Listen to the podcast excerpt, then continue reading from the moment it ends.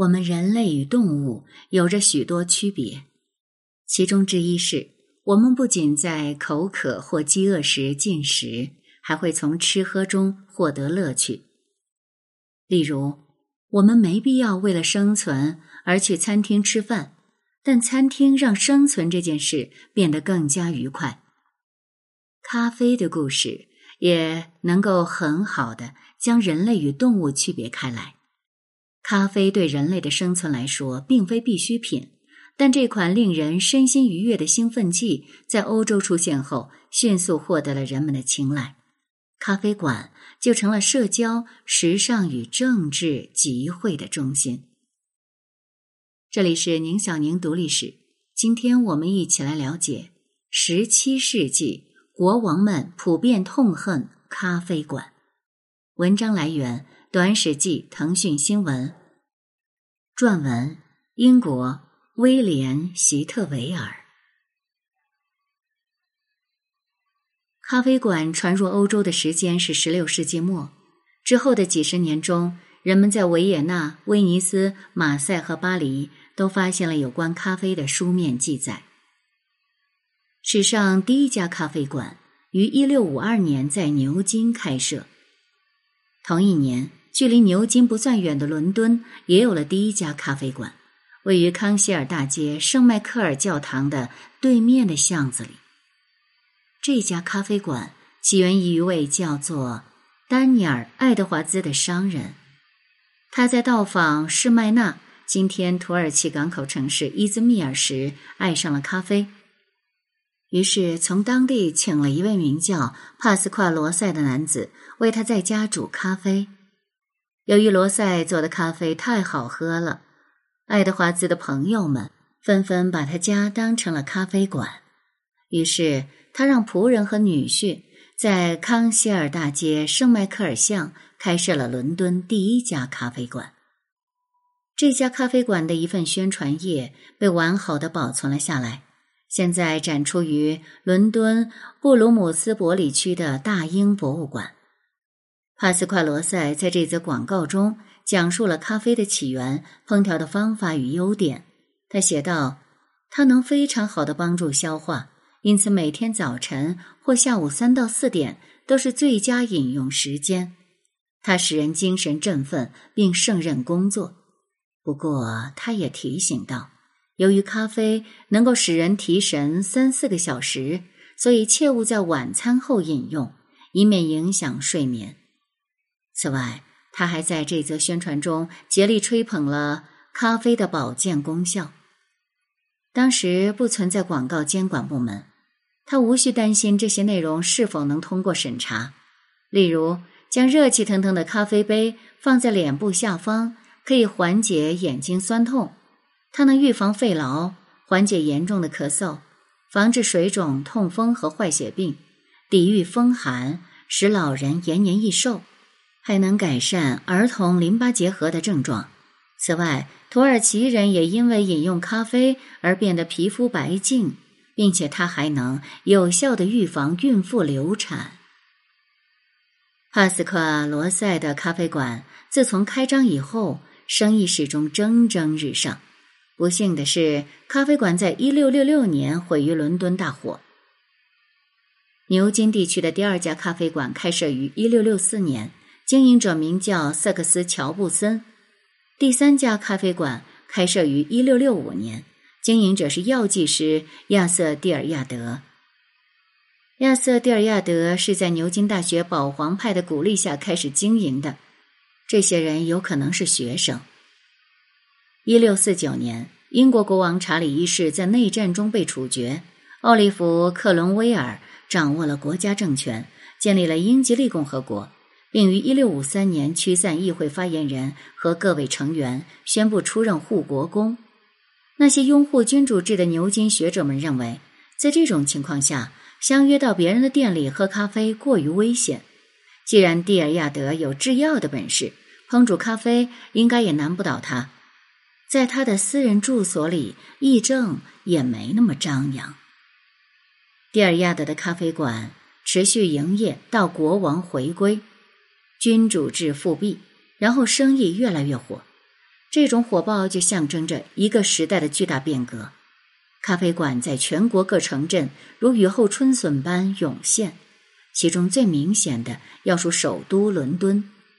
伦敦人会根据自己最认可的社交环境与政治基调来选择去哪家咖啡馆，人们也会因为政治党派而做出不同的选择。十七世纪九十年代，辉格党喜欢光顾理查德咖啡馆，而托利党则会选择奥金达咖啡馆。咖啡馆就成了自由精神的一种表达。很快，咖啡馆又成了人们可以随时获取新鲜见闻的地方，因为记者们会聚集在那里闲谈杂志与报纸的内容。某些咖啡馆的老板甚至开始印刷起自家的刊物。伦敦面包街一家咖啡馆的老板每天都会和下议院的一名办事员会面，然后非法转录前一天的议会记录。在牛津，由于人们可以从咖啡馆获取有价值的信息，许多老板开始收取一便士的入场费。这些场所因而得名“便士大学”。常客也开始在自己喜欢的咖啡馆写作和收信了。对邮递员来说，到访一家咖啡馆远比搜寻一间深藏巷尾的小公寓要轻松得多。咖啡馆成为地标。成为邮局、学习中心、人们聚集讨论新闻或传闻的场所，自然也会被税务官盯上。没想到的是，这引起了国家内部的矛盾。一方面，王室得益于咖啡税，一六六零年，咖啡馆老板要为每加仑所制与所售的咖啡支付四便士的税金；另一方面，查理二世统治期为一六六零至一六八五年。他一直对售卖咖啡的场所心存疑虑。君主制刚刚复辟，国王对意义的存在及其传播途径感到担忧。这些传播途径主要是出版物和聚会，而咖啡馆是人们进行热烈讨论的场所，这让国王十分烦恼。于是，查理二世就有了个大胆的想法，与鼎力拥护他的高级大法官克拉伦登伯爵一同封禁这些场所。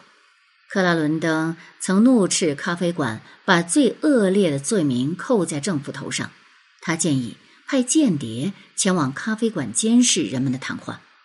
极端保皇党罗杰·埃斯特兰奇被任命为报社检察官，开始带队搜查整片城区，取缔非法出版商。只要察觉到一丝的嫌疑，他就会直接进入书店或印刷厂，并宣称搜查理由是。咖啡馆酿造了煽动性的言论与行为。在往后的几年中，国王尝试以各种手段来遏制报刊与咖啡馆对新闻的传播。在一六七二年，他终于发表了一项宣言，禁止传播可能引起国王良好子民内心猜忌与不满的虚假新闻。一六七五年，查理二世尝试取缔所有的咖啡馆。他于十二月二十九日发布了咖啡馆封禁公告，内容如下：很显然，本国近年出现了许多咖啡馆，而且还在持续经营，这产生了非常恶劣与危险的影响。人们以聚会为由，在这些场所里设计并散播各种虚假、恶意与诽谤性的报道，以此重伤国王的政府。扰乱国家的和平与安宁，现国王认为必须镇压并取缔这些咖啡馆。上帝帮帮国王吧！公告是以这句话来结尾的，而官方读物《伦敦线报》与手写新闻稿件都刊登了这则公告。公告也分发到了各个咖啡馆，毫无悬念的引发了轰动，海报纷纷张贴起来。保皇派的教区牧师们开始引用新法令的内容，向会众们宣讲咖啡馆的罪恶。自此，先前颁发的所有咖啡经营许可证都被宣布作废了。人们不得不在自己家里煮制咖啡。期间，国王还封禁了茶水、巧克力和冰冻果子露的制作和销售。不遵守新律法的人将会面临最严厉的责罚。也许国王睡了几天好觉，但这部法令十分不受欢迎。拉尔夫·弗尼爵士表示：“作为英国人，咖啡馆的常客与偶尔光顾的国会议员无法长期忍受禁止聚会的日子。我认为，只要他们没有触犯法律，聚会就应该持续进行。实行无谓的新禁令，反而会让国王失去民心。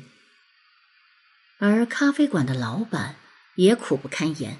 这个公告发布之后的第七天。”许多经营者联合向国王发出了请愿，他们组成代表团来到了白厅，解释说自己在建筑、库存和员工方面做了巨大投资，许多咖啡业务相关人士的生计将因禁令遭受灭顶之灾。